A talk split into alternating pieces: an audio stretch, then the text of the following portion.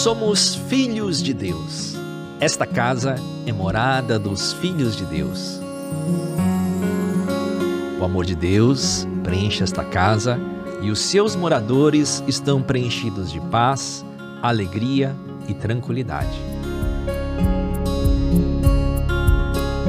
Nesta casa preenchida de amor de Deus, não há de entrar nenhuma vibração mental nociva, tal como ódio, ressentimento, maldição, inveja ou hostilidade, pois tal vibração negativa não sintoniza com as nossas vibrações de harmonia e amor. Este é o primeiro parágrafo da oração para abençoar o lar, que consta no livro A Verdade em Orações, volume 1, do Sagrado Mestre Masaharu Taniguchi. Olá, eu sou o preletor Milton Suga. Eu sou a preletora Yara Colombo. E este é o podcast Vivências de número 33, com o tema Pais e Filhos. Olá, preletor Yara. Olá, preletor Milton. Remete até a música isso, Tem né? música com esse nome, né? Mas não vamos cantar ela não, porque a nossa história aqui é outra. Aliás, a nossa história como pais e filhos, porque a gente é pai, mas a gente também é filho, a gente tem esse, essa vivência ah, nessas duas esferas. E ouvir essa oração é, é interessante, né? A gente faz visita de bênção, usa muitas vezes essa oração. É uma oração bastante presente e de verdade me emocionei ouvindo agora, porque pensar que o nosso lar é lar de Deus é, é a base realmente de uma construção importante de harmonia, de felicidade, é, de prosperidade e da relação de pais e filhos, né? Com toda certeza, é no lar que o preletor Fernando Marx, no livro Cigarreto Sempre em Frente, ele fala que é lugar de aprimoramento recíproco, né? é, esse é o nosso lar. E é um espaço de convivência é, entre nós, pais, ao mesmo tempo filhos, que foram na casa do nosso passado, morando com os nossos pais e hoje morando com os nossos filhos. É, nós já brincamos aqui em podcasts anteriores, né? é. Que a gente tem uma experiência muito semelhante, mas ao mesmo tempo diferente. Porque eu sou pai de três filhos e você é a mãe das três filhas, né? Que é o pai dos três e a mãe das três. Então espero que através das nossas vivências a gente possa enriquecer esse podcast e os amigos que nos acompanham permaneçam aí nos acompanhando, inclusive aproveitando para se inscrever no canal e é sempre bom se inscrever, ativar as notificações, porque sempre Sempre que um conteúdo novo for publicado aqui no nosso canal, vocês receberão uma notificação e aí não perde nada, Yara. É excelente. Eu, eu fico pensando, toda vez eu tenho acionada a, o sininho, né? E aí eu olho, nossa, gente, tem muita coisa boa para ver e a gente pode vivificar enquanto a gente está fazendo as tarefas domésticas, enquanto a gente está se deslocando. O conteúdo da Seitunei preenche o coração da gente. E é verdade. Isso que você falou para abrir aqui, que as nossas vivências possam ser úteis porque eu não sei, é, até acho que eu esqueci, a gente já conversou sobre isso. Eu sou, eu tenho um irmão mais novo. Como que é essa sua relação de filho? Você é eu sou o irmão mais velho. Eu sou o irmão mais velho e que recentemente eu recebi a feliz notícia que no mês de maio, agora de 24, é, eu serei tio por parte da família Suga, né? Mas eu já sou tio aí pela parte da família Iano, minha esposa, é, mais de 10 sobrinhos aí, tem uma família grande, né? Mas aí estamos emocionados aí pelo fato de Parabéns. ser, é, começamos o ano, aliás, amigos, feliz ano novo 2024, é né? É, primeiro podcast do ano, é, vamos ser abençoados aí de sermos tios. E adivinha, o pai dos três vai ter um mais um sobrinho. Aí, ó, já tá experiente, bastante experiente. Esse, esse pensamento né, de que o nosso lar é um local sagrado e cada vez que a gente recebe um membro da família, a gente está recebendo um anjo, um, né, um anjo que veio para compartilhar com a gente é, essa experiência de crescimento, de expansão da consciência é muito bom. Mas eu vou falar para você, durante o processo mesmo, a, a literatura da Seitonoi ela é muito ampla, muito rica no que diz respeito à pedagogia da educação da vida. Eu, o pessoal já sabe, né? Eu conheci a Seitonoi bem, bem novinha e a minha mãe aplicou a Seitinoia desde sempre. E a partir do momento que entrou aí, nós somos filhos de Deus, esse lar é morada dos filhos de Deus, e ela foi aprendendo o ensinamento da Seitinoye, foi praticando o ensinamento na nossa casa. Então, aquilo que a gente aprende na literatura, que a gente aprende nos canais, é, assistindo vídeos, ele precisa ser vivido. Mas não é tão simples, né? Porque vez ou outra você tem uma briga de irmãos, vez ou outra você tem um, um dos filhos que não vai tão bem na escola, e aí o pessoal pode pensar, ué, mas como acontece isso se pratica o ensinamento da Seichunoye? É, eu também me perguntava isso, como é que pode acontecer isso praticando o ensinamento da Seitinoye? Mas é fortalecimento de fé, é um exercício de olhar para o filho e ver Deus, olhar para si próprio e ver Deus, olhar para os irmãos e para a relação deles e ver Deus. É, há um tempo atrás, já nessa vivência maior das minhas filhas mais velhas, elas fizeram uma viagem. Eu tenho a minha filha do meio mora em Florianópolis e as irmãs foram visitá-la. E foram visitá-la e aí estavam lá é, marido, namorado, enfim. E aí minha filha falou assim: "Mãe, foi uma viagem tão legal.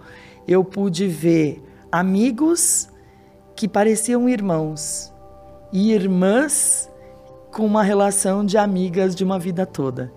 Eu fiquei tão feliz porque quando elas eram pequenas, brigavam até pelo colarzinho de plástico que vinha dentro do brinde. Mas com a prática do elogio, com a prática disciplinada mesmo, da visualização, da boa palavra, é, hoje a gente tem as irmãs que são melhores amigas, né? Perfeito. É, é interessante isso que você nos traz, porque conforme nós vivenciamos aqui na oração, num trechinho da oração, né, para abençoar o lar, até os amigos que nos acompanham, é, se não ainda tiverem condições de adquirir o livro A Verdade em Orações para ter esta oração, volta agora nesse momento ali no início do podcast, é, quando eu fiz a, a, a leitura desse trecho, feche os olhos e abençoe o lar que você está neste momento, como morada do Filhos de Deus. É, muitas pessoas se referem ao lar como a palavra fortaleza, onde a gente se fortalece, onde a gente ressignifica as nossas vivências, a gente se abastece né, do amor, do carinho dos nossos familiares. Por outro lado, por armarmos tanto os nossos familiares, é ali que a gente dá um polimento às vezes muito forte. Porque se a gente não amasse tanto, talvez a gente não se preocupasse tanto porque são, por exemplo, alguém que passa na sua vida muito rapidamente, que lhe fez mal, como você não vai se relacionar novamente, até é mais fácil esquecer aquele sentimento em relação àquela pessoa. Mas dentro de casa e a gente enquanto pais e os próprios filhos também se preocupam com os pais, né?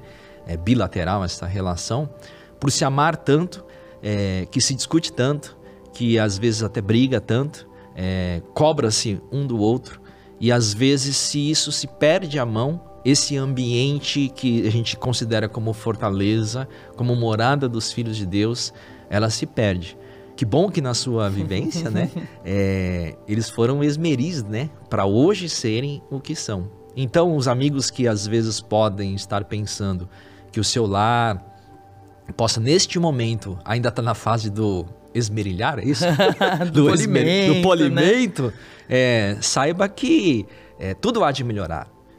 Tendo consciência de que o seu lar é morada do Filhos de Deus e como morada do Filhos de Deus, se nós tecermos palavras de elogios, palavras de carinhos, é, nós vamos se proteger, se proteger cada vez mais pelas situações desafiadoras que nós enfrentamos no dia a dia. E aí sim viraremos uma família é, com todas as características positivas que uma família há de ser, né, Yara?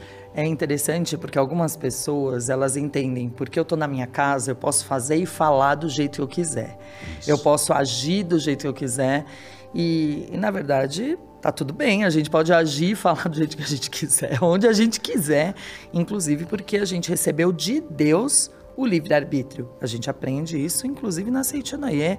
É, é, muito, muito firme esse ensinamento que o Sagrado Mestre nos, nos traz.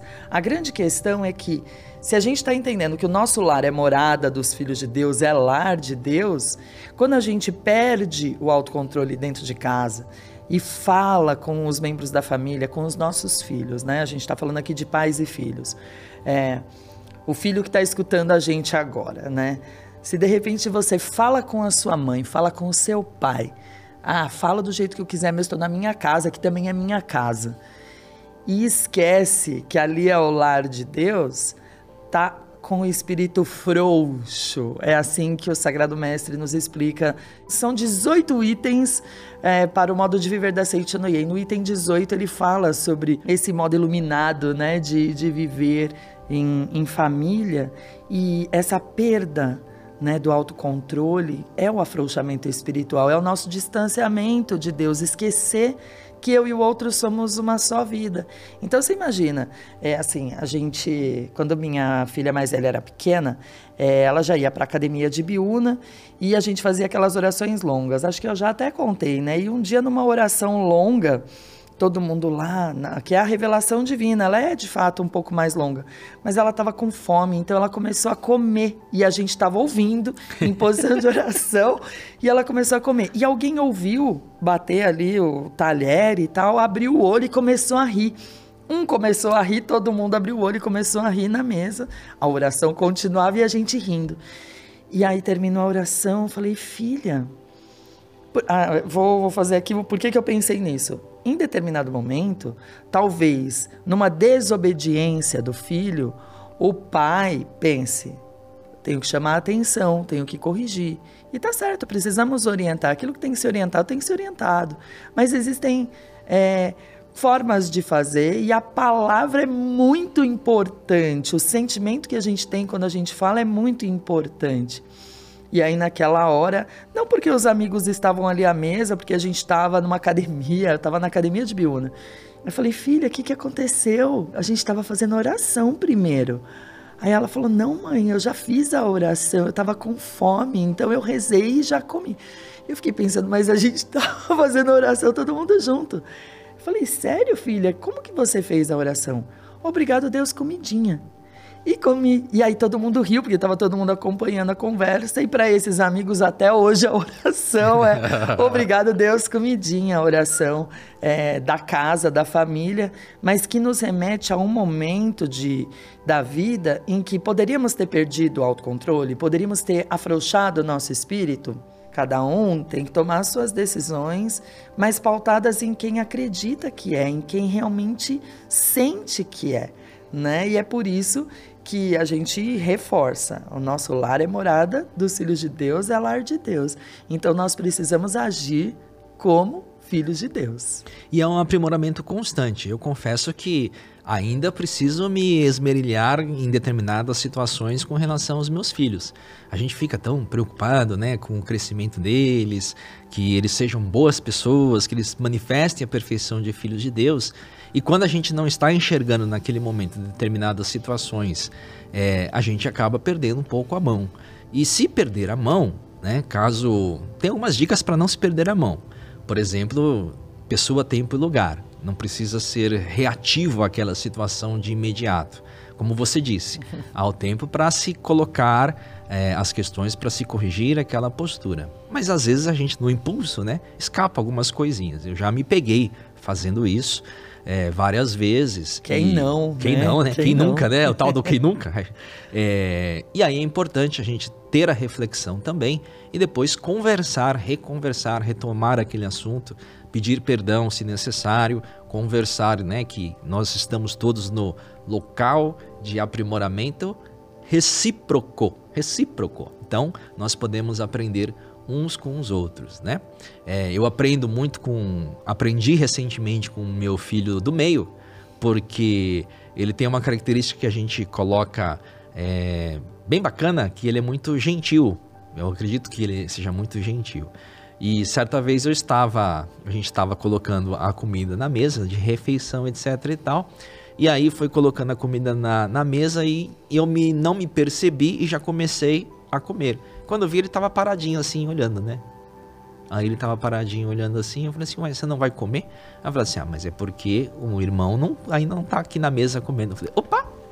Ah, realmente, né? Vamos esperar o sermão para a gente comer todos juntos, né? Então a gente vai aprendendo através das posturas e nesse momento em nós, enquanto pais, elogiar, né? Essas condutas e verificar é, dentro das nossas espaços de vivências, colocar isso como realmente um local sagrado. Yara. É, e agradecer, inclusive, a, a oportunidade que a gente tem de aprender. Foi um aprendizado genial nesse momento, né? Esses dias eu cheguei em casa e tinha chovido. E hum, eu tenho uma, uma situação na, na, região em que eu moro de alagamentos, né? E eu percebi que meu carro estava num lugar que seria perigoso, mas eu falei, bom, minha filha estava em casa, tá tudo bem. Então eu desci, estava a pé, eu olhei para ver o carro e quando eu olhei tinha umas folhas naquela parte da frente que eu confesso que eu não sei como chama, mas tinha ali uma, umas partes na proteção do radiador, assim, eu acho, né? E eu falei, gente, ai meu Deus, será que alagou? Mas o carro tá ali, não pode, mas ela tá em casa. E imediatamente meu coração começou a ficar bravo. Sabe, eu comecei a pensar, poxa vida, a pessoa está em casa, não, não podia ter tirado o carro, percebeu que ia chover. Já comecei a, a julgar, que é o que você falou, a gente vai perdendo a mão, e às vezes a gente vai perdendo a mão, é, na, às vezes a gente é, é, impulsivo e fala na hora, passional e já verbaliza. Por bênção de Deus, eu estava descendo a rua e eu falei, não, calma, vamos ouvir, né? Vamos conversar. E aí eu falei, filha, choveu? Ela falou: ah, mãe, nem vi, eu dormi. Eu falei: filha, choveu. e aí eu peguei a chave do carro, fui olhar, realmente tinha tido uma situação e eu fiquei, eu me fechei. Mas eu não falei nada, eu fui orando. Deus, né? Tá tudo bem, tá tudo bem, tá tudo bem. E ela viu meu desespero. Eu tinha acabado de fazer um investimento no carro, de arrumar. E ela viu meu desespero, mas eu, eu tava ali, Deus orienta, né? Tá tudo bem, tá tudo bem, tá tudo bem. Limpamos, ela foi lá, me ajudou e ela falou, ela ficou na minha frente e falou: Mãe, me desculpa, me perdoa, né? Eu devia ter prestado mais atenção. Aí a gente se abraçou, mas foi um abraço tão gostoso, tão bom. Eu falei: Filha, me perdoa. Eu fiquei meio chateada, meio nervosa mas assim, nada, nada paga, nada substitui esse momento que a gente está vivendo. O carro a gente arruma, outras coisas a gente conserta, mas esse amor aqui é o que permanece, é o que prevalece na nossa vida. Então, muito obrigado por estar aqui do meu lado nesse momento. Então, para mim foi uma vivência, né, tão importante, é muito recente, hum, tem poucos meses. E eu fiquei pensando, né? Nossa, pra que brigar, cara? A gente às vezes briga dentro de casa por conta de, sei lá, um copo fora do lugar, né, Milton? E não precisa, não precisa. A gente precisa viver o amor. Precisa viver o amor. E claro, filha, da próxima vez então vamos estacionar o carro um pouquinho mais para cima, vamos mudar e acertar o que tem que ser acertado com a sabedoria de Deus. Com a sabedoria de Deus que instruiu você naquele momento criou esse espaço que ressignificou, reeducou vocês duas mais ainda do que seria uma aquela velho espaço que a gente vai de ralhar com outra pessoa, dar aquela bronca, né? Mas muito pelo contrário, criou um, um espaço no coraçãozinho de cada uma das duas, né? É, de sempre se lembrar deste momento e ao lembrar deste momento, claro, para não fazer cometer o mesmo equívoco que aconteceu nesse outro item, né? Isso é muito importante, né? Dentro dos nossos, do, na morada dos filhos de Deus, a gente sempre ter o coração repleto de gratidão e também gratidão por nós namorada convivermos. Hoje é muito comum uh, os amigos aí até tivemos, passamos aí né, no ano de 2020, até tratamos num outro podcast, vai lá na nossa lista né, sobre a hiperconvivência, onde ficamos todos juntos no mesmo ambiente, mas se não se cuidássemos também de criar momentos como esses, é, de estarmos todos no mesmo ambiente, mas totalmente separados. É importante cada um ter seu espaço também, mas ao mesmo tempo também da gente criar esse espaço de convivência entre os nossos familiares. E hoje tem uns aparelhinhos aí que nos distraem muitas vezes, né? Porque a gente fica imerso naquela situação e esquece até de que uma outra pessoa está do seu lado ou está no mesmo ambiente e esquece de conviver, né, Yara?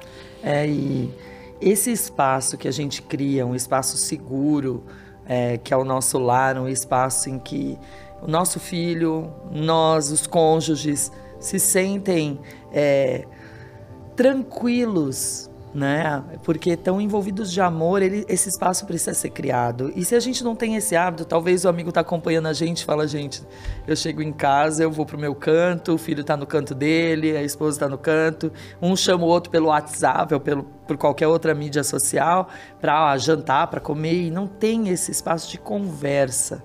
É, talvez seja a hora e a oportunidade de revisitar valores mesmo né? E é interessante. Eu já, já contei para você, né, Milton? A gente criou em casa um conselho de família.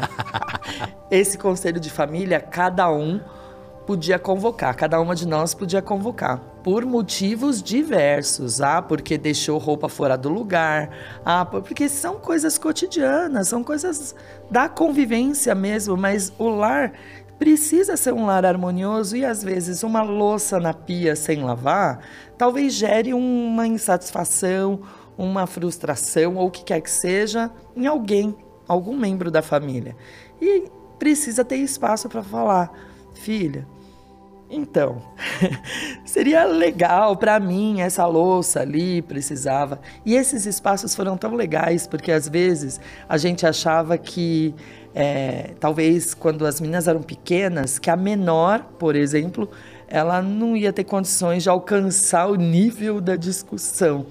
E às vezes era ela quem, muitas vezes, né? Foi ela que trouxe a paz mundial ali, né?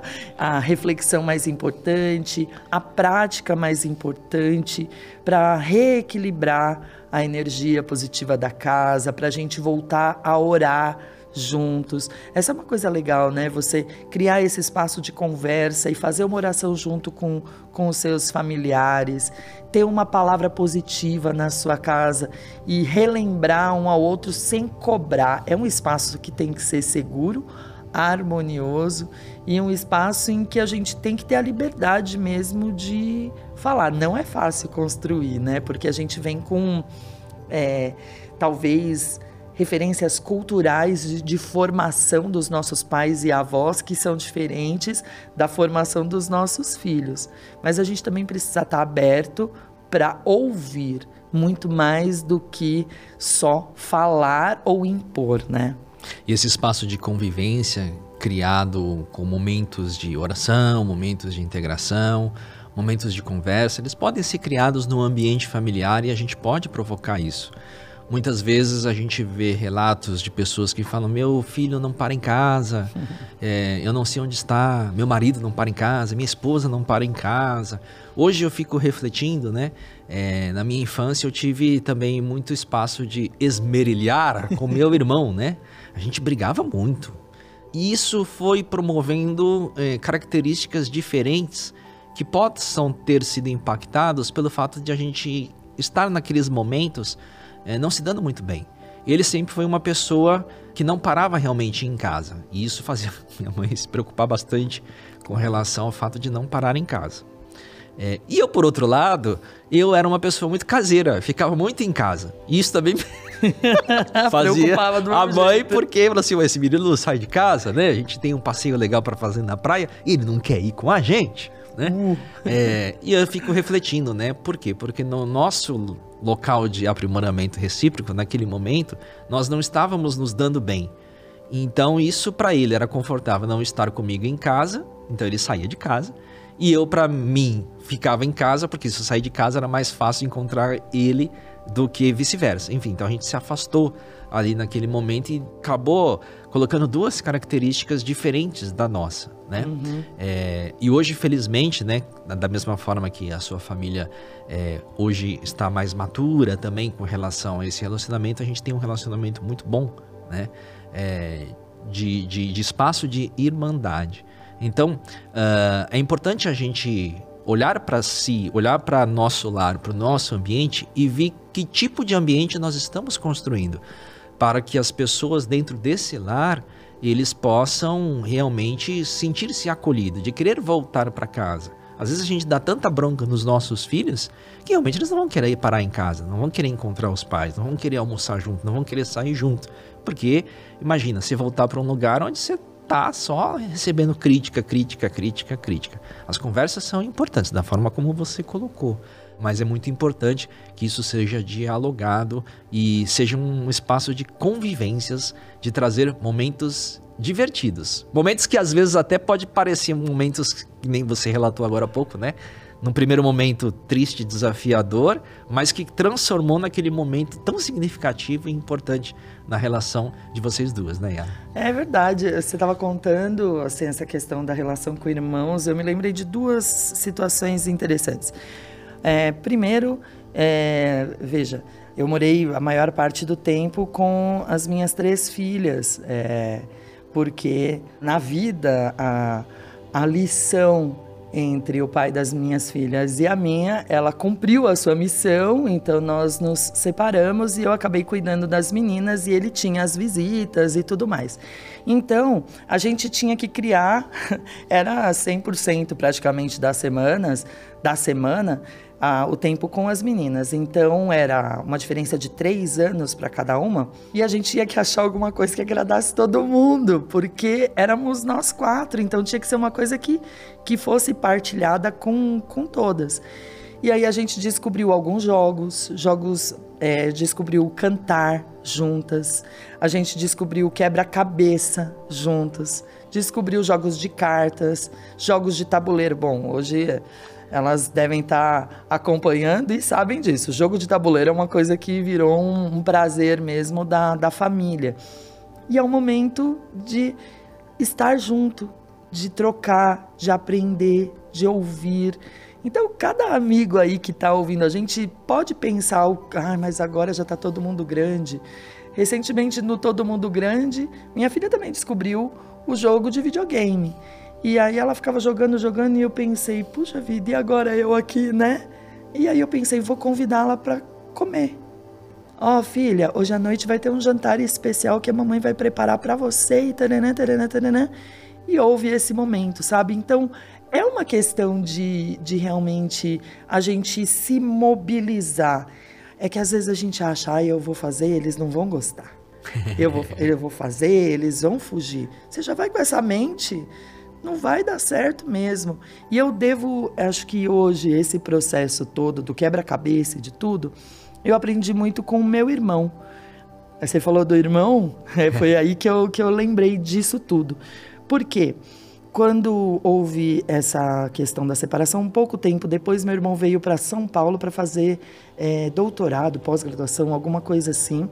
Eu acho que ele veio para cuidar, para ser meu parceiro. Ele fala que ele veio para estudar mas ele acabou morando com a gente, ele foi uma referência também até hoje, né? Meu irmão mais novo é uma referência muito importante para as minhas filhas e ele incentivava a gente nisso. Incentivava a gente a fazer coisas juntos. Então, isso foi muito importante. Criar oportunidades e a pessoa acha. A gente nem tinha tanto recurso financeiro e a gente descobria um teatro grátis, um passeio no parque, todo mundo junto, um piquenique, um show todo mundo junto, e era todo mundo junto, de condução pública, e tá tudo bem, gente. O mais importante é a gente ter essa, essa convivência e sentir que ao voltar para casa, é, a gente tá no melhor lugar do mundo. Se a gente estiver no parque, tá junto, a gente está no melhor lugar do mundo. É essa é, energia, essa vibração, essa atmosfera que a gente tem que criar entre pais e filhos, creio eu. E hashtag fica a dica, né? A gente vilaniza, às vezes, tanto, né? A, a questão do, dos aparelhinhos celulares, do videogame que foi citado aqui. Mas, como primeiro passo, que tal, em vez de vilanizar determinados aparelhos, eu sei que eles têm uma condição mais individual, mas podemos criar muitas vezes com esses aparelhos condições mais coletivas. Né? Em vez de ficar criticando que o filho só fica no videogame, por que não se interessar e tentar jogar um videogame com ele. Se em vez de ficar criticando que o filho não sai de casa, que tal começar a convidar ele para espaços coletivos? É, porque se ele não sai do computador, que tal se interessar uh, pelo que ele faz no computador? Né? Então, em vez de ficar vilanizando determinados aspectos, é trazer essa participação, essa convivência. Que aí o aspecto principal do lar, que é justamente essa convivência, essa troca de, de experiências, vai fazer com que cada vez mais você se torne unidos, né? Uh, recentemente, recentemente não, eu já contei em podcasts anteriores um dia em que meu filho ganhou de mim mesmo, né? um joguinho novo no videogame e a felicidade dele ganhar um joguinho novo no videogame era justamente de poder me chamar para jogar com ele mas eu absorto numa determinada preocupação que tinha eu não quis jogar com ele e aquilo lhe deixou bastante chateado.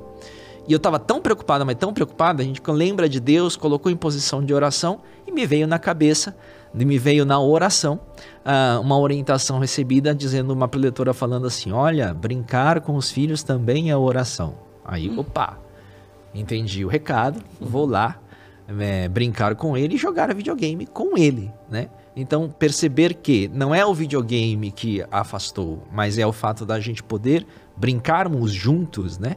Que faz com que essa relação se, se construa. Então, é, identificar no dia a dia uh, situações em que vocês possam fazer em família, em conjunto e persistir. Porque às vezes ficou tão distante, né? Que não é assim, não passe de mágica que você vai é, construir de novo esse relacionamento. Então tem que ter persistência, convidar e convidar e convidar. Dar a oportunidade para o membro da família exercer o livre-arbítrio de tomar a decisão de participar com as coisas é, com você, pai, e os filhos também participar junto com os pais, né? Para os filhos é uma lição muito importante de fazer as coisas com o pai, às vezes é um primeiro passo para dizer eu te amo, né? E é um passo grande na vida, né? Um passo importante, inclusive para o sucesso. Fico. Há, coisas, a gente tá, tá aqui é, falando, eu estava lembrando que eu fui fazer uma visita para minha filha em Florianópolis e os familiares do, do marido dela estavam lá também. Era uma grande reunião, era muita gente. E aí, eles também são fãs. Essa família também é fã de jogos de tabuleiro e jogos, jogos de maneira geral. E aí, de repente, tô vendo eles jogando com o celular. Eu nem sei que jogo era, mas eu achava muito legal, porque era uma, alguma coisa que eles acharam no celular. E eles colocavam na testa e davam risada. E quando eu vi, a avó, a Bachan, tava jogando junto, a mãe, o pai, tava todo mundo se divertindo. Então, criar esse espaço, na minha família a gente também cria esse espaço com música, na refeição, como a gente está falando aqui. É, não tem regra. O importante é a gente sempre ter no, na, nossa, na nossa alma mesmo essa convicção de que nosso lar é a morada de Deus. Então ali não há conflito, ali há e reina a grande harmonia de Deus, né? Então é, ah, não existe nada de segunda linha na Seichanoye. Então, o genro é filho também, a nora é filha. Então, é uma grande família no sentido mesmo de se respeitar e de construir juntos esse, essa expansão, né? Esse abrir a mente, abrir o coração para receber o amor e para dar o amor. É muito importante, porque eles têm muito para ensinar a gente, a gente tem muito para aprender. Eu acho incrível, né? Esses dias minha filha falou: mãe, vamos assistir um filme de Natal? né? A gente está começando o ano aqui. Foi bem recente. Eu adoro filme de Natal. Eu sou realmente uma Natal chonada, né? Imagina, tava eu e minha filha sentadas assistindo um filme de Natal. Que coisa gostosa. Sabe, não precisa ficar falando muito, discutindo, nem nada. E tá tudo bem, tá tudo certo. No simples, no menos para ser melhor. Yara, você trouxe pessoas aí, né? Citou genros, noras, né? Existem lares aí, que é padrasto, madrastra, cunhados, que vão começando a fazer o lar se expandir e crescer. Por um lado, a gente falou um pouquinho de construir esse ambiente de relacionamento, de convivência. E às vezes a gente constrói tanto, tanto, tanto que a gente ficou tão confortável naquele grupinho, né? E a gente faz a panelinha entre os membros da família, que quando chega gente diferente. Oh. e agora com esse pessoal novo que tá chegando, é, como que é essa relação que a gente pode é, trabalhar aí, principalmente nós enquanto pais, com os potenciais genros, nora? Olha, é desafiador, né? Porque assim a gente entende todo o processo passado e de repente vem uma pessoa diferente. Mas olha a grande, é, o grande benefício de a gente conhecer o ensinamento da Seitinoye e sentir que tudo é um. E sentir que eu e o outro somos uma só vida, né? E às vezes a gente é tão rigoroso e a gente vai aprendendo e melhorando, se tornando um ser humano melhor, que eu me lembro que é, o marido da minha filha, ele se chama Mateus. Mas ele tem um apelido. Ele mesmo é tratado pelo apelido, Chico. Mas quando ele começou a namorar com a minha filha, era Mateus. Mateus, Mateus, Mateus para cá, Mateus para lá. E eles já eram dirigentes da Seichanoe, a gente já já estava nesse engajamento. Hoje ele é um líder da iluminação, ela também. Mas olha só que legal. É Mateus para cá, Mateus para lá, Mateus para cá. E de repente um dia a gente estava em casa e era um final de semana, todo mundo lá sentado na sala, e aí eu falei: família, o que, que a gente vai fazer hoje? Ele olhou, ele estava sentado no chão, ele olhou: eu sou família? e aí eu percebi, né, que, puxa vida, já era, sempre foi, né, e, e isso se constrói na relação e na permissão que a gente dá também para receber esse amor. Não existe nada de segunda linha, né? É mãe também, na, naquela, naquele status, ela também traz um amor, né? O pai também traz um amor. Se a gente vai no estereótipo das fábulas, dos contos infantis, a gente já olha é a má drasta, né? Aquela pessoa que não é boa. E seja feito conforme tua fé, né? As, as grandes divergências acontecem por conta disso. Na literatura da Seitunaye tem um monte de histórias da nora com a sogra. Muitas histórias. E, na verdade, é, se a gente for olhar, é a história da mãe com a filha. Se a gente for olhar bem a fundo, é, o, é a aproximação mesmo, a reaproximação e da, da mãe com a filha para manifestação da grande vida de Deus. Então, é um passo, depois outro passo, outro passo, ações, conversas, diálogo, oração. Família que ora progride, de verdade. Entender os sentimentos também que a gente nutre pelo membro da família, né? É, eu vejo, ainda não, não estou na experiência de ter é, futuras noras, né? É, mas eu vejo que os pais, por cuidarem tanto dos filhos, conhecem tanto os filhos ou as filhas, né? Que aí vem uma pessoa diferente. Uh, a gente se preocupa, será que aquela pessoa vai cuidar bem do meu filho, assim como eu cuidei, né? Uh, mas a relação, eles vão ter a, a essa relação e a gente não deve se apegar a isso. E às vezes inconscientemente querer competir com aquele novo membro. Mas abrir o coração para um espaço de receber um novo filho, uma nova filha, um novo membro da família, e, e, este local vai ter é, um momento propício de aprimoramento recíproco também, né? É, e a gente só ganha porque ali, naquela formação, naquela criação daquela pessoa com, com os seus, né? É, ele também trouxe riquezas que vão se tornar nossas riquezas e as nossas riquezas vão tornar-se a riqueza deles também e vai ser um só. Então isso é muito maravilhoso, é, é maravilhoso realmente essa relação de pais e filhos, de ter empatia, de compreender, de ouvir. E às vezes o ouvir não é o ouvir com esse ouvido físico fenomênico, é ouvir com, com os ouvidos da mente mesmo, né? O sentir que às vezes tem ali alguma situação para ser dita e que às vezes ela não está conseguindo ser verbalizada, né? E a gente precisa ter essa sensibilidade. Né? E é um novo palco para se expressar outras características, potencialidades. Eu vejo agora na experiência que agora, puxa, meu irmão vai ser pai, né? E eu comecei já a vislumbrar outras características que eu não reconhecia nele, não via nele, né? É, posturas que eu julgava às vezes antes mais inconsequentes, hoje não, são posturas de realmente o pai começou a se expressar lá, né? É, tem até, a gente estava conversando na reunião de pauta, né? Relatos de assim, ah, o meu filho em casa, ele larga a toalha no, no banheiro, não arruma a cama, até que ele foi passar um final de semana com os amigos, é, e na casa de um amigo. E aí você vai perguntar para para mãe do amigo dele, fala assim: "Nossa, seu filho maravilhoso, acordou cedo, arrumou a cama, dobrou a toalha". Ué? Ops. Ops. Né? O amigo acho que se identificou aí que tá ouvindo com essas histórias, né, Yara? Certamente, porque é muito comum. Nossa, como seu filho é organizado, parabéns. E aí você pensa, muito obrigado, né? Graças a Deus, tudo aquilo que a gente compartilha como valores, ele leva para si. E ele leva para onde ele for, porque ele leva o lar no coração dele onde ele estiver. Então ele sabe o que é um lar harmonioso onde ele estiver.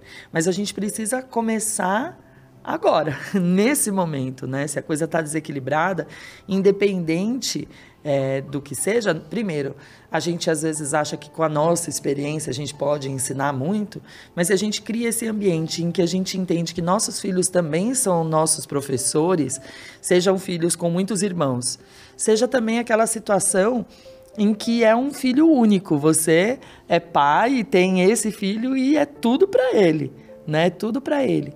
É o amor e é a sabedoria, é o sal e é o açúcar, né? É, é com um equilíbrio que, que a vida se constrói.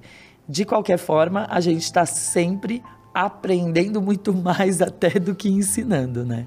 E que quanto mais pessoas virem a família, na relação entre os irmãos também, ou na relação com o seu filho único, é, acreditar na potencialidade e que no momento, segundo a oportunidade, segundo a necessidade, vai manifestar essa potencialidade com relação à sua vivência, a vivência do filho e a sua vivência enquanto pai.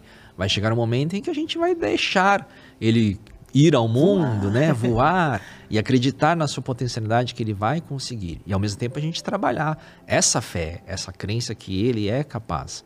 É, e o crer que ela é capaz, muitas vezes está em determinadas atitudes nossas também, a gente não querer fazer tudo por eles, dar a oportunidade também para que ele se expresse, né? É a gente ser o levantador no jogo de vôlei, a gente começar a levantar a bola, mas quem tem que cortar vai ser ele enquanto atacante. E vez ou outra ele também vai levantar a bola pra gente, para também a gente fazer o ponto na nossa vida, né? Eu gosto dessas metáforas ah, esportivas, né, Yara? Elas são ótimas, porque assim, veja, se a gente não orienta, depois lá na frente a gente não vai poder é, se frustrar nem se queixar de que o filho ou, ou quem quer que seja, né, não correspondeu quando minha filha é, começou a, a, treinar handball a, como atleta federada, ela tinha que pegar três conduções para chegar ao clube.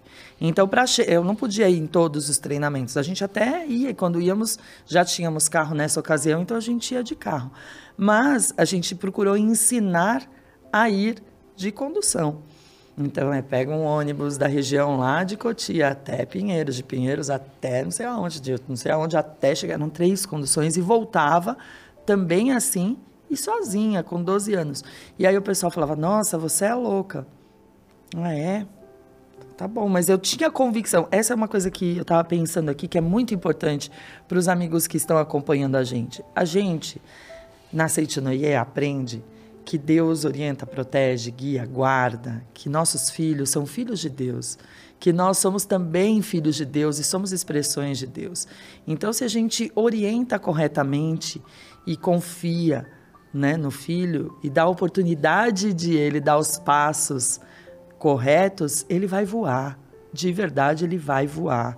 Então é, é, dessa forma. Então era muito legal. Ela ia e voltava sozinha três vezes por semana. E depois a gente ia também, porque era gostoso estar junto, acompanhar e ver a evolução.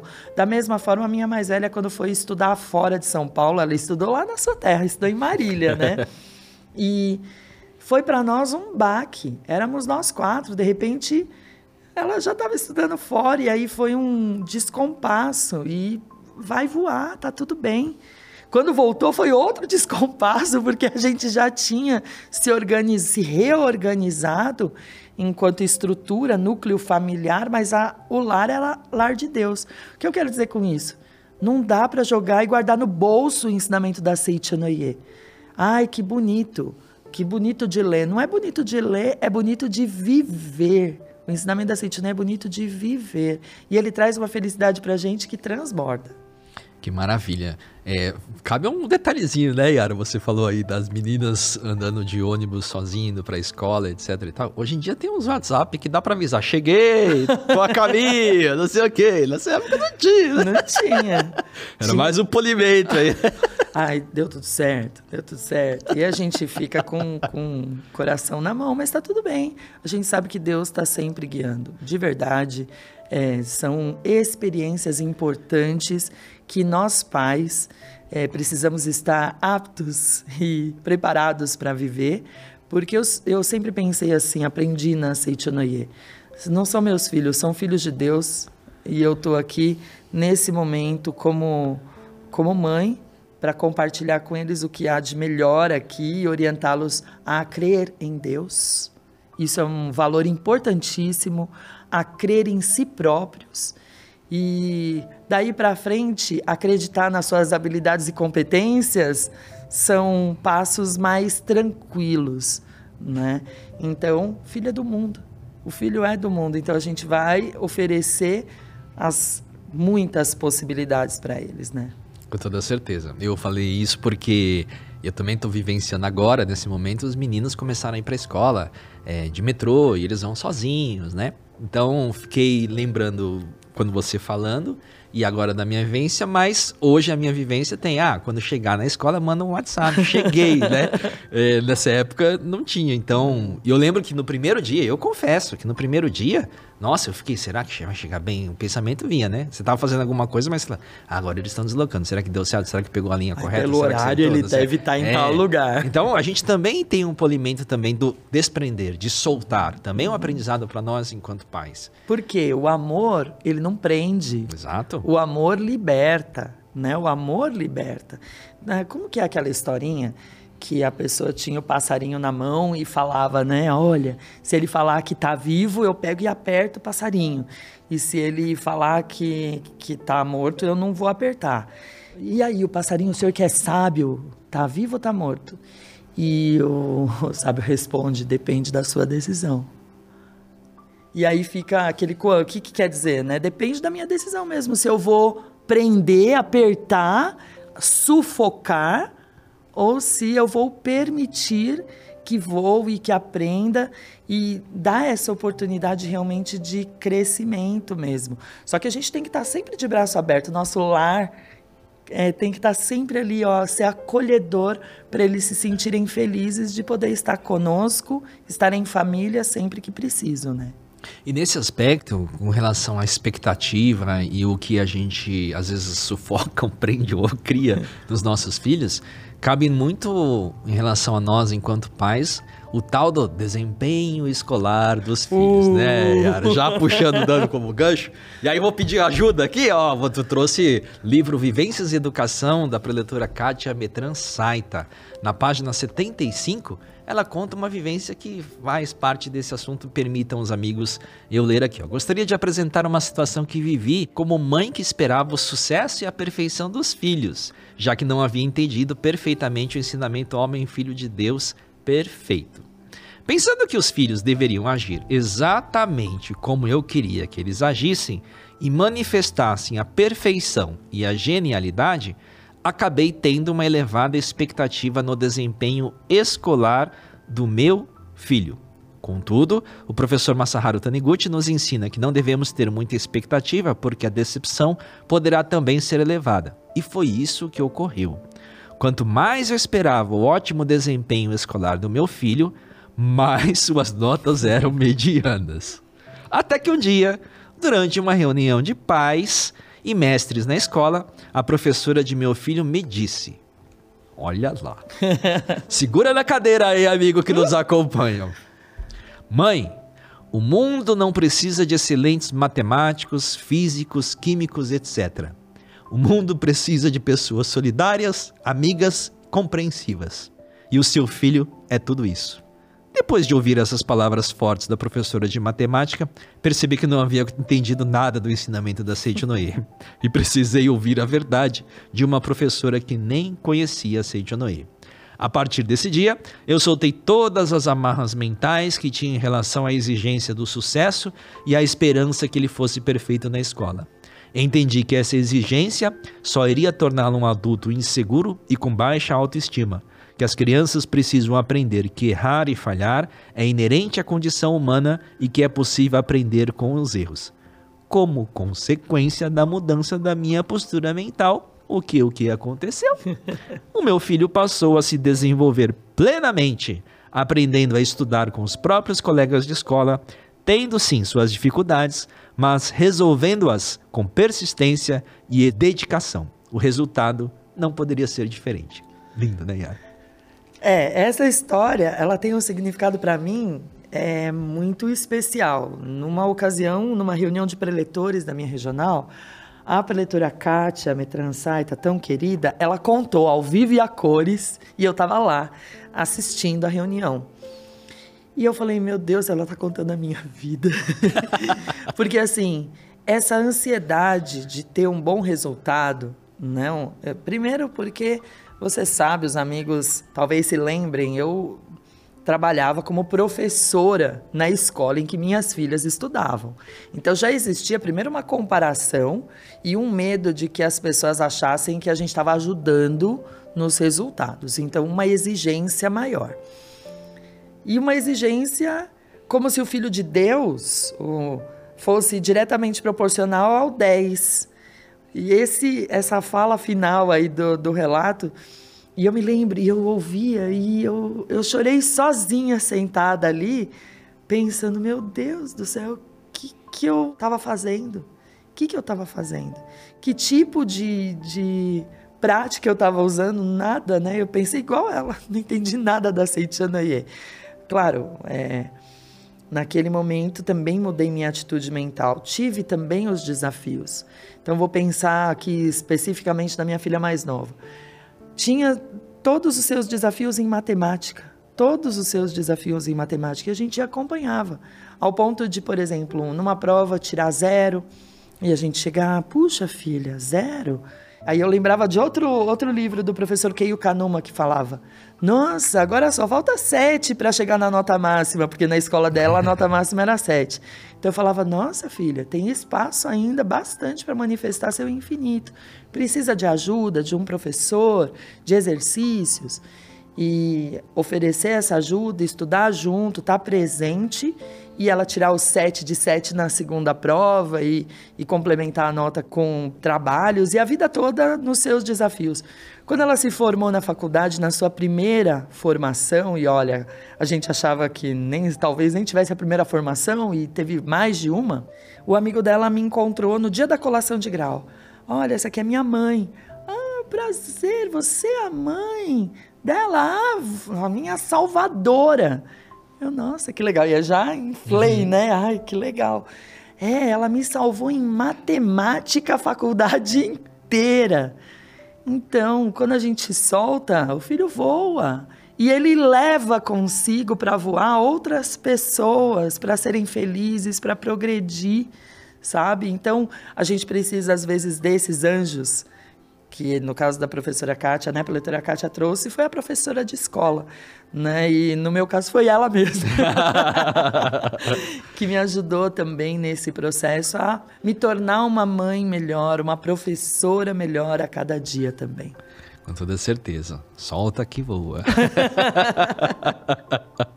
Momentos de agradecimentos? Momentos de agradecimento tão importante. A gente tem os amigos que nos enviam as suas mensagens no sncast.sni.org.br e a gente recebeu aqui uma mensagem super bonita da Lúcia Massai Sugiura Dias, que é bem legal. Muito obrigado.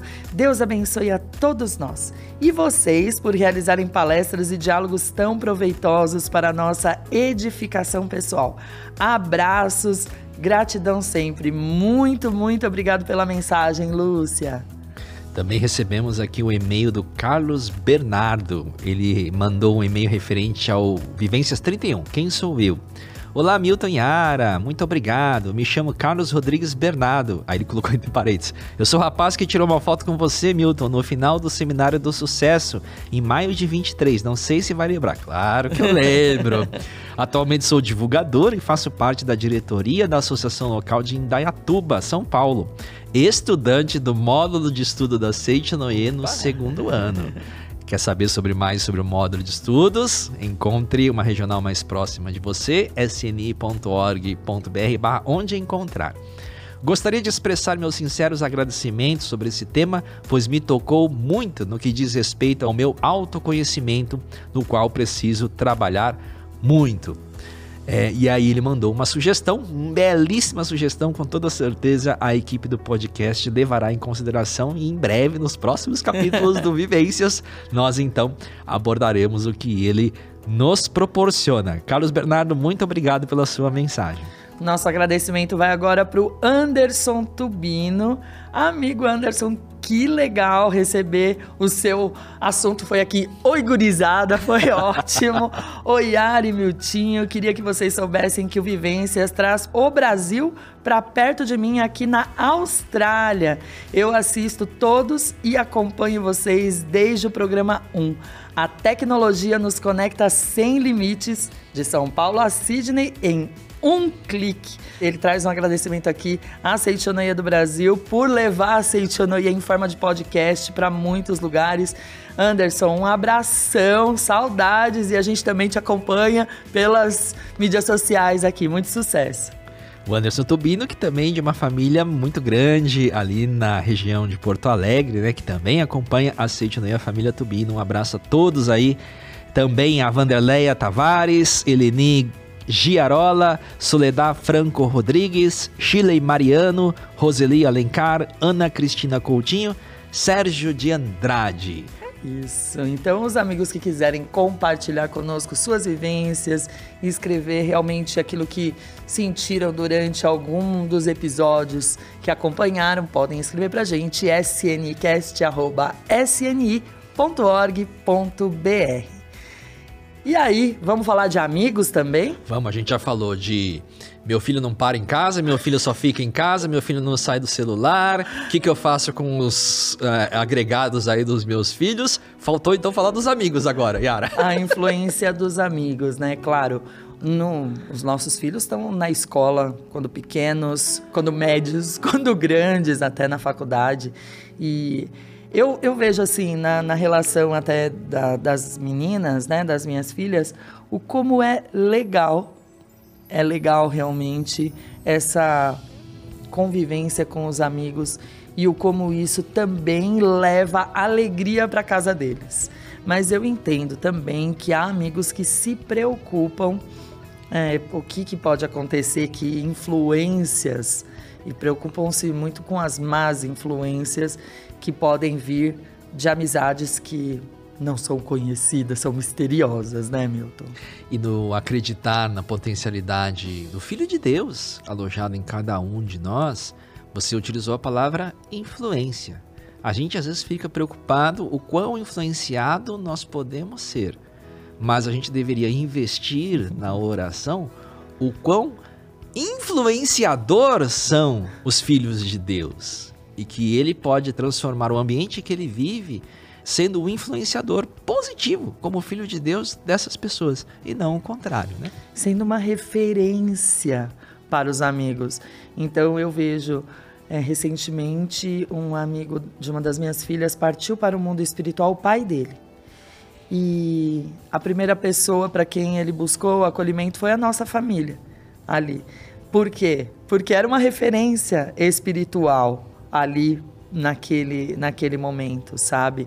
É, então, os valores verdadeiros, o valor absoluto que a gente transmite em casa, namorada dos filhos de Deus, ele é realmente é, tem grande poder. No ambiente em que estiverem os nossos filhos, eles serão luz, serão protegidos e estarão sempre guiados por Deus, certeza. Acreditar em quem não somos, acreditar o que nós passamos e transmitimos aos nossos filhos é um fortalecimento da fé que eles possam ser influenciadores positivos na vida de outras pessoas e com toda certeza construir grandes amigos e a lei de atração dos semelhantes. Quando eles estão firmados e a gente acredita nessa potencialidade, os semelhantes se atraem e os não semelhantes se repelem. Então, de forma natural, essas pessoas vão deixar este convívio desde que nós acreditamos nessa potencialidade e invista nessa potencialidade, elogiando, incentivando, acompanhando. Porque se nós fizermos o contrário, abrir as feridas, deixando a pessoa frágil, ele vai trazer também pessoas frágeis no seu convívio, porque através é, da, da, dessas vivências que vai se conectar com outras pessoas. E se ela tiver frágil, ela vai atrair pessoas também com essa fragilidade e não vai para o ca caminho que a gente caminho de filho de Deus, né? Agora, por outro lado, se estiver nessas potencialidades, ele vai atrair pessoas do mesmo propósito também, né? É, se matricular numa faculdade de medicina ou de direito, você não vai encontrar ali alunos querendo fazer o curso de engenharia. Eles se matricularam para fazer o curso que escolheram. Da mesma forma, se os nossos filhos estão com os objetivos para determinadas situações, ele vai atrair pessoas pelos mesmos propósitos, mesmos objetivos, atrair esses colaboradores, né? Então ele não vai ser influenciado. Ele vai ser influenciado sim positivamente, mas ele vai ser mais um influenciador aí na escolha dos seus amigos. É, e a referência dos amigos para qualquer assunto, é, ele, ele vai estar. Tá, ele vai ser consultado, ele vai ser acolhido, vai ser aquele. É, às vezes a gente pensa, fica preocupado, o filho é quietinho e tudo mais, mas ele é uma referência porque ele transborda essa natureza divina, a gente sabe disso. E aí, a amiga mãe, o amigo pai que está nos acompanhando, e que ama seus filhos, ama seu filho, ama sua família e que deseja realmente é, vibrar cada vez mais amor, alegria, provisão para os seus filhos e seus familiares. Em especial, agora nós vamos falar de pais e filhos, vibrar amor para o seu filho. No mesmo livro que a gente recomendou aqui da leitura Kátia Mestransai, está na página 83 ela transcreve uma oração chamada Oração para Abençoar os Filhos e nos uh, convida pais né, a fazer diariamente para os seus herdeiros, independentemente da idade é, em que, que estejam os nossos filhos, é, sejam bebês, sejam jovens, para fazer essa oração no, no seu momento de silêncio. E eu vou dizer, minha mãe fazia essa oração antes de eu dormir e eu fiz para as minhas filhas, faço para as minhas filhas diariamente. E gostaria que os pais que estão nos acompanhando nesse momento elevassem o seu pensamento e envolvessem os seus filhos, que podem também ser os seus filhos de coração, se você é a mãe de coração, é mãe sempre, envolva, é pai também, envolva seu filho e ore. Meu filho, eu te abençoo meu filho, tu és filho de Deus, tu és capaz, és forte, tu és inteligente, tu és bondoso, tu consegues tudo, pois a vida de Deus está dentro de ti. Meu filho, eu te vejo com os olhos de Deus, eu te amo com o amor de Deus, eu te abençoo com a bênção de Deus. Obrigado, obrigado, obrigado. Obrigado, filho. Tu és a luz da nossa vida, tu és a alegria do nosso lar, tu és uma grande dádiva que recebemos de Deus. Tu serás um grande homem, tu terás um futuro brilhante, tu serás um futuro dirigente do Brasil, pois nasceste abençoado por Deus e estás crescendo abençoado por nós. Obrigado, filho. muito obrigado, muito obrigado. E se há uma importante tarefa para o Leitor Milton para esse, esse mês, é fortalecer-nos na oração para abençoar o filho. Pais e filhos, nesse momento eu conclamo os pais para orarem por seus filhos, orarem todos os dias sem falta por seus filhos. E se você é filho e está com a gente, ore também por seus pais todos os dias sem falta. Estou emocionado com essa oração e eu tenho mais uma dica para os nossos amigos. Neste ano de 2024, a Sede Noé do Brasil, em diversas academias espalhadas pelo país, vai promover um espaço de convivência, onde toda a família pode participar de maneira conjunta e essa família conjunta pode conhecer outras pessoas, novos amigos, da mesma vibração espiritual, porque a Sede Noé vai promover ao longo do ano seminários aí onde toda a família pode participar numa academia de treinamento espiritual. Então, não deixe de acompanhar no nosso portal sni.org.br/academias. Mas se você não quer aguardar o próximo seminário, participe de uma reunião da associação local. Tem reunião da família, tem reunião para jovens, tem reunião para pais, tem reunião para todos os gostos numa regional, numa sede da Seitinoia mais próxima de você. Venha conhecer a gente, participe presencialmente sni.org.br barra onde encontrar. Quem sabe a gente não se encontra lá. É isso. Esse foi o episódio 33 do podcast Vivências, Pais e Filhos. Muito obrigado pelo leitor Milton. Muito obrigado aos seus filhos maravilhosos que são a luz da sua vida. Tenho certeza, a sua esposa maravilhosa. Muito obrigado. Muito obrigado pelo leitor Yara e as suas filhas. Afinal de contas, Somos o pai dos três e a mãe das três.